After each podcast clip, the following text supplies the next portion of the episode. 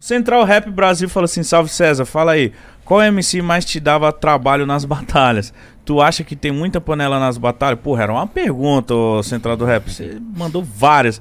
Acompanha as atuais. E o bonezinho do Flá, tá aguardando ou presenteou alguém? Meu Deus. Sucesso. É, mano.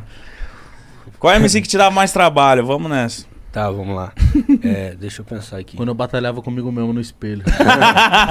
Com o meu boné do Flamengo. É... Cara, eu. Tipo assim, as minhas melhores batalhas, elas geralmente eram com MCs melhores, assim, no sentido de. Se eu pegasse alguém que não atacava tão bem, o meu nível baixava. Mas se eu pegasse alguém que atacasse, inclusive que eu considerasse infinitamente melhor que eu, eu conseguia subir nessa batalha. Porque a parada ia me estimulando e eu ia entrando dentro da batalha e quando eu via, eu às vezes conseguia ganhar dessa pessoa, tá ligado? Então, mano, eu, eu diria o 90 pe, pelo clássico que foi gerado sempre entre a gente, assim, tipo. Não digo pela dificuldade, não no sentido de ser difícil ou fácil, porque eu não, não acho que tem muito isso, assim, sabe?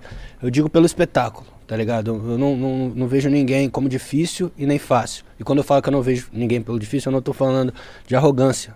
Porque eu gosto da briga, eu gosto do porradeiro mesmo, eu gosto do confronto. Então, se alguém é muito bom, eu fico alegre com isso, tá ligado? E e, e, eu acho que é isso, tipo. É porque tem muitos MCs que são muito bons também, que eu admiro, que acabou não tendo tanto confronto também, né? Eu acho que o 90 pelo. E eu citaria o menor também, porque aquela rima dele ali especificamente. Cara, marcou, mesmo. É, mano. mano. Você lembra o que, que ele falou? Ele, foi a do Da menor chapa do Chapa, quente? é, Ah. da chapa. Tipo, aquela rima ali, mano, tá ligado? E da hora, Marco. Ah, então desafio o MC É, daí. desafia ele aí. Não, desafio o menor, caralho.